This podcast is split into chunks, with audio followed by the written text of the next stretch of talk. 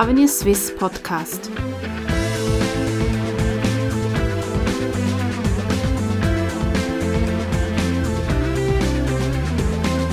Herzlich willkommen bei Avenir Suisse, der liberalen Denkfabrik der Schweiz. Heutiges Thema: die flankierenden Maßnahmen. Zum Schutz der Erwerbstätigen vor Missbrauch und Unterschreitungen der Schweizer Lohn- und Arbeitsbedingungen wurden am 1. Juni 2004 sogenannte flankierende Maßnahmen eingeführt. Die flankierenden Maßnahmen sollen gleiche Wettbewerbsbedingungen für inländische und ausländische Unternehmen gewährleisten. Das sagt der Bund.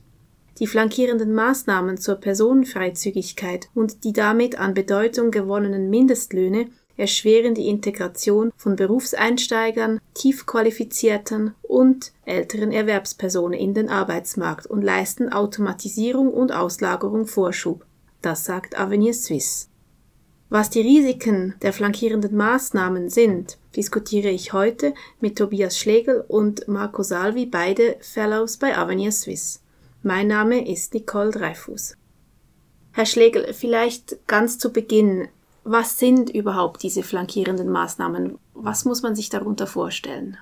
Also die flankierenden Maßnahmen umfassen ein ganzes Bündel von verschiedenen Maßnahmen, die in drei verschiedenen Gesetzen geregelt sind. Und das Kernstück der flankierenden Maßnahmen sind eigentlich diese Gesamtarbeitsverträge, die es auch schon vorher gab. Das Neue daran ist, dass die erleichtert allgemeinverbindlich erklärt werden können, das heißt auf die ganze Branche ausgedehnt werden können. Und darin festgehalten sind bei Allgemeinverbindlichkeitserklärungen Mindestlöhne für die ähm, Beschäftigten in der jeweiligen Branche.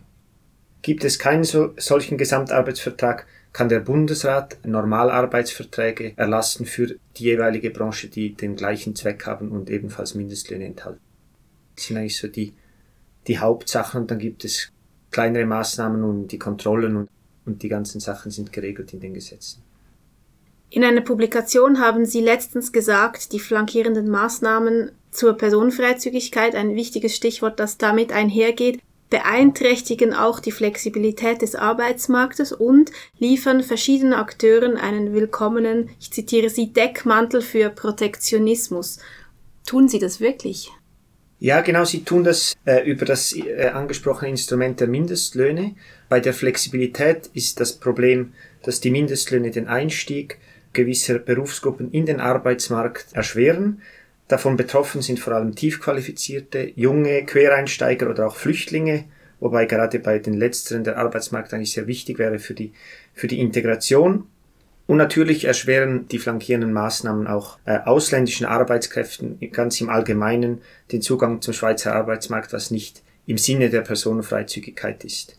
Der Protektionismus kommt quasi von der anderen Seite hier geht es vor allem darum, dass das Gewerbe versucht, mit dem Mittel der Mindestlöhne und der Allgemeinverbindlicherklärung von Gesamtarbeitsverträgen ihren Markt äh, abzuschotten gegenüber ausländischer Konkurrenz, gegenüber ausländischen Dienstleistungserbringern, indem sie den Preiswettbewerb ausschaltet. Auch das kann nicht im Sinne der bilateralen Verträge sein, die nämlich auch die Dienstleistungsfreiheit beinhalten. Beim Protektionismus sind die Leidtragenden vor allem die Konsumenten, die im Vergleich zu unseren Nachbarländern 83 Prozent mehr bezahlen für Dienstleistungen. Vielleicht eine brennende Frage, die in der Gesellschaft ein bisschen latent ist. Inwiefern sind diese flankierenden Maßnahmen denn Stolpersteine dieser Personenfreizügigkeit?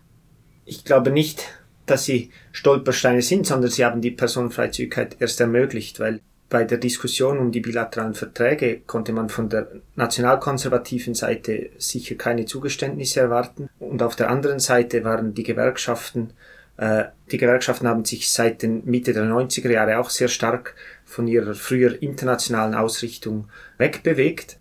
Und so musste man äh, auf der einen oder, oder anderen Seite eine Kompromisslösung finden. Und diese flankierenden Maßnahmen waren letztlich die Kompromisslösung, um die Gewerkschaften eben ins Boot zu holen und so eine, eine Mehrheit für die äh, bilateralen Verträge zu zimmern.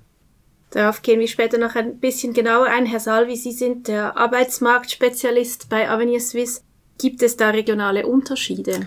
Ja, genau. Ich bin auch der, der Tessiner bei Avenue Suisse und, und in Tessin, äh, Tessin kann man auch ein bisschen als Labor für äh, die, die Flams, also die flankierende Maßnahmen und ihre Auswirkungen auf den Arbeitsmarkt. Also im Tessin wurden Äh, mittlerweile 13 GAFs für allgemein verbindlich erklärt und wurden Mindestlöhne eingeführt. Und wir sehen dieses Spiel, das äh, Tobias äh, erwähnt hat, eben diese die protektionistische Seite der Flamm sieht man in Tessin gut, weil ähm, auch die bestehenden oder Arbeitgeber oder die Unternehmen, die schon in Tessin ansässig sind, sind zum Teil für eine Verschärfung der Flams, damit die Wettbewerbsintensität gesenkt werden kann, weil äh, man eben äh, gewisse Outsiders äh, vom Markt äh, fernhalten kann. In Tessin geht das noch weiter, weil man hat äh, weitere Maßnahmen erfunden, wie ein Register der Handwerker, äh, die wahrscheinlich äh, oder möglicherweise illegal sind. Das wird jetzt in den äh, Gerichten diskutiert, ob äh, so ein Register überhaupt zulässig ist in der Schweiz. Aber eben, wir sehen, dass diese Flams, wie sie sich weiterentwickeln, immer mehr zu einer Abwehr der Konkurrenz äh, werden. Und das macht uns Sorgen. Das politisch formulierte Ziel dieser Flams ist es ja, diese missbräuchliche Unterschreitung von orts-, berufs- und branchenüblichen Lohn- und Arbeitsbedingungen durch ausländische Arbeitskräfte zu verhindern. Aber kann ein solches Ziel überhaupt eingehalten werden? Und wie sieht es mit dem ökonomischen Ziel aus? Also das politische Ziel kann sicher ein, äh, eingehalten werden oder, oder erreicht werden mit äh, viel Kontrolle und viel Bürokratie. Das SECO veröffentlicht auch jedes Jahr einen Bericht äh, mit den Lohnunterbietungsquoten. Diese betrugen 2014 und 2015 11 Prozent. Also man ist quasi nahe an diesem äh, politisch formulierten Ziel. Vor allem auch wenn man bedenkt, dass diese Quote das Problem überschätzt, weil Kontrollen zumeist erst dann durchgeführt werden, wenn ein Verdacht auf Lohnunterbietung besteht und zumeist werden diese Kontrollen bei ausländischen Arbeitnehmern durchgeführt. Äh, aus ökonomischer Sicht ist das Ziel der Flamme eigentlich nicht erreichbar, weil das Ziel ist ja der Schutz der Inländer, aber die flankierenden Maßnahmen können nur immer die Insider schützen, das heißt jene Leute, die bereits auf dem Arbeitsmarkt sind. Die Outsider, und das können durchaus auch Inländer oder Schweizer sein, die äh, einen neuen Job suchen, die das Berufsfeld wechseln wollen, die werden durch die flankierenden Maßnahmen nicht geschützt. Im Gegenteil, sie haben einen deutlich schwereren Stand, um neu in den Arbeitsmarkt integriert zu werden. Das sind diese zum Beispiel Quereinsteiger, die Sie vorhin erwähnt haben. Genau, ja, Quereinsteiger, tiefqualifizierte Leute, die ganz frisch auf den Arbeitsmarkt kommen.